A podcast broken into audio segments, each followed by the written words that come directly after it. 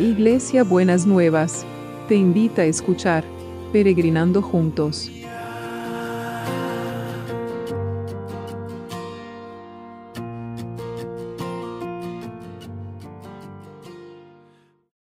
Buenos días mis peregrinos y peregrinas, ¿cómo andamos para este jueves que el Señor nos preparó?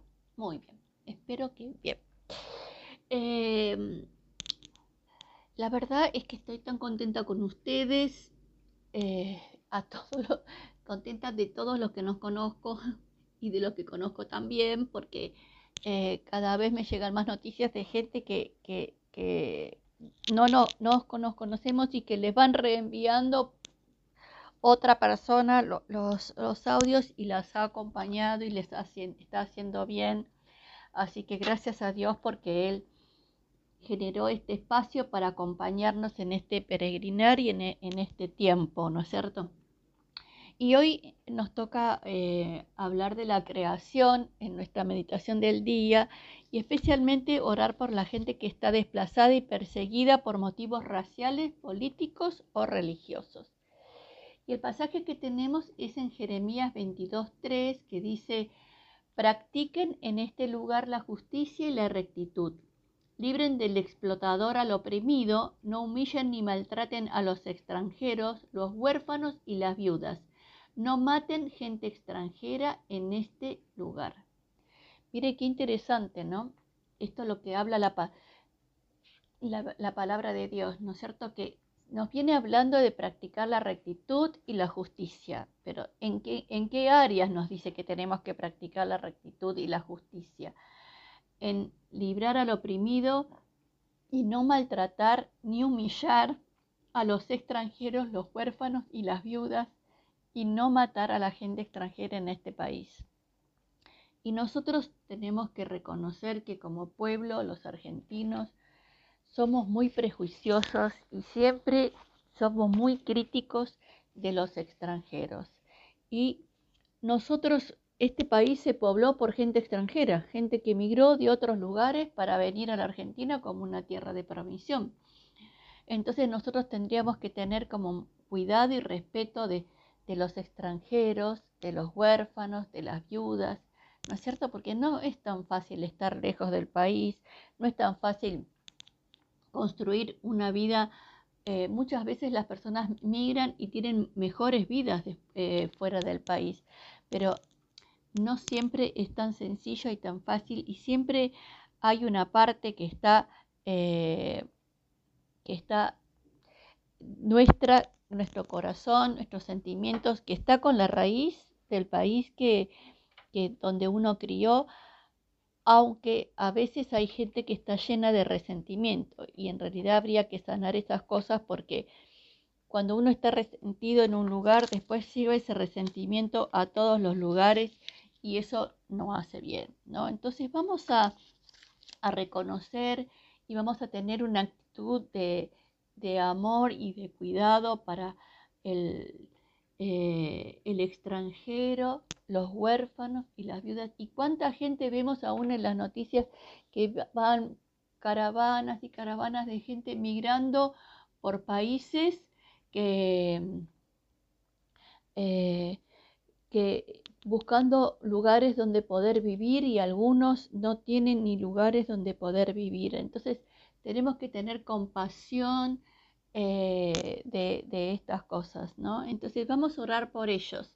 Eh, Señor, queremos en este día eh, poder traer a todos los migrantes, Señor, a todos los que han sido desplazados, perseguidos, eh, de sus países de origen y, y tienen que estar viviendo en una tierra extranjera, Señor, que no sé si es por elección o porque no tuvieron otra opción, te queremos poner a todos y a cada uno de ellos delante de tu presencia, que tu cuidado, tu amor los sostenga, que vos consueles sus corazones, que vos, Señor, estés sanando estas heridas de sentirse desplazados, perseguidos, Señor, por distintos motivos y que nos des a nosotros un corazón de amor y de cuidado por cada uno de ellos y de ellas. Y te damos gracias, Señor, te damos muchas gracias.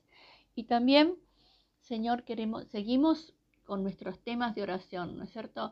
Que seguimos orando por, por todos los que están en necesidad, eh, por todas las necesidades que abarcan las distintas áreas de la vida. Entonces, Señor, oramos por los que necesitan sanidad física, sanidad emocional, los que están deprimidos, angustiados, eh, afligidos, Señor, que realmente vos estés sanando sus corazones, limpiándolos, fortaleciéndolos y que ellos y ellas puedan sentir que tu cuidado y tu mano está con ellos. Lo mismo, Señor, aquellos que están en una situación crítica por, por el COVID, Señor, sé de varias personas que están en situación crítica, te pido que vos estés derramando de, tu sanidad sobre cada uno y cada una y los estés levantando, Padre, en el nombre de Jesús. Y lo mismo te pido por los que tienen que enfrentar otros tipos de tratamientos, como estábamos orando,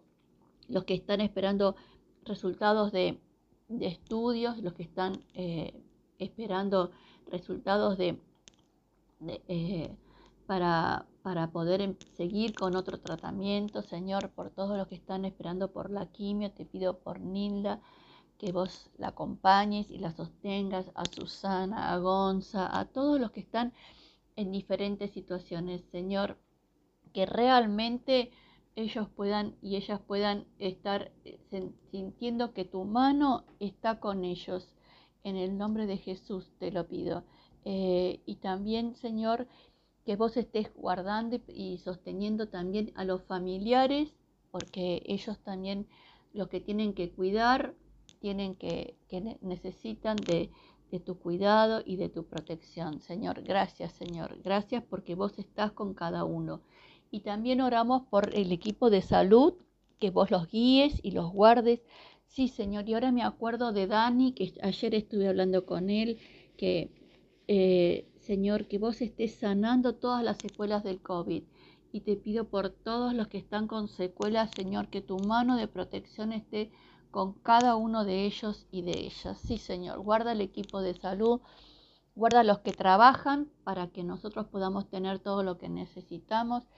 Y también, Señor, que todos estés guardando y sosteniendo a todos los que eh, tienen en la comunidad educativa que ellos y ellas puedan, Señor, estar ahí sostenidos y guardados y protegidos por vos, que no les falten las oportunidades de educación.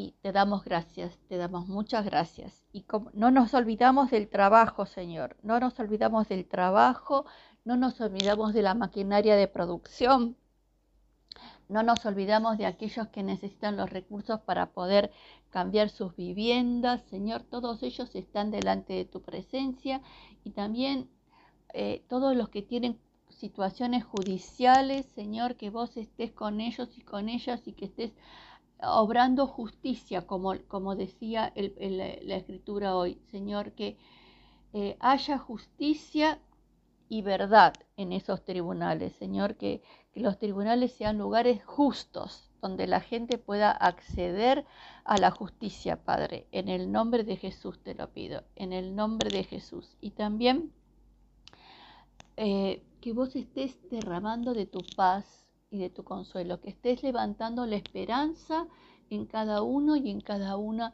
Señor, aquellos que están como agobiados por por todo este tiempo de encierro, todo este tiempo de pandemia, todas las restricciones que han tenido que enfrentar, que le renueves la esperanza, le renueves la fortaleza y le renueves la confianza en vos, Señor. Te lo pidió en el nombre poderoso de Jesús. En el nombre poderoso de Jesús. Amén y amén. Bueno, ¿y cómo va a ser el, el, abracito de hoy? Y hoy en nuestro abrazo tenemos que abrazar a otros. Tenemos que abrazar a aquellos, a los extranjeros, a los desplazados, a los huérfanos y a las viudas. Y tenemos que pensar que con todo este tema de la pandemia han quedado muchos huérfanos y han quedado muchas viudas y viudos. Hay personas que han perdido muchas familias. Entonces queremos abrazarlos a todos ellos. Y yo te pido, mi peregrino, mi peregrina, que vos también seas ese abrazo que abraza a los otros. Ese abrazo que abraza a los que están en esta situación de vulnerabilidad. Que sea un abrazo que sea de contención. Que no sea para uno solo, sino que sea un brazo abierto para poder contener y sostener a otros. En el nombre de Jesús, en el nombre de Jesús. Amén y amén. Bueno, nos vemos mañana viernes, si Dios quiere. Besito enorme. Hasta mañana.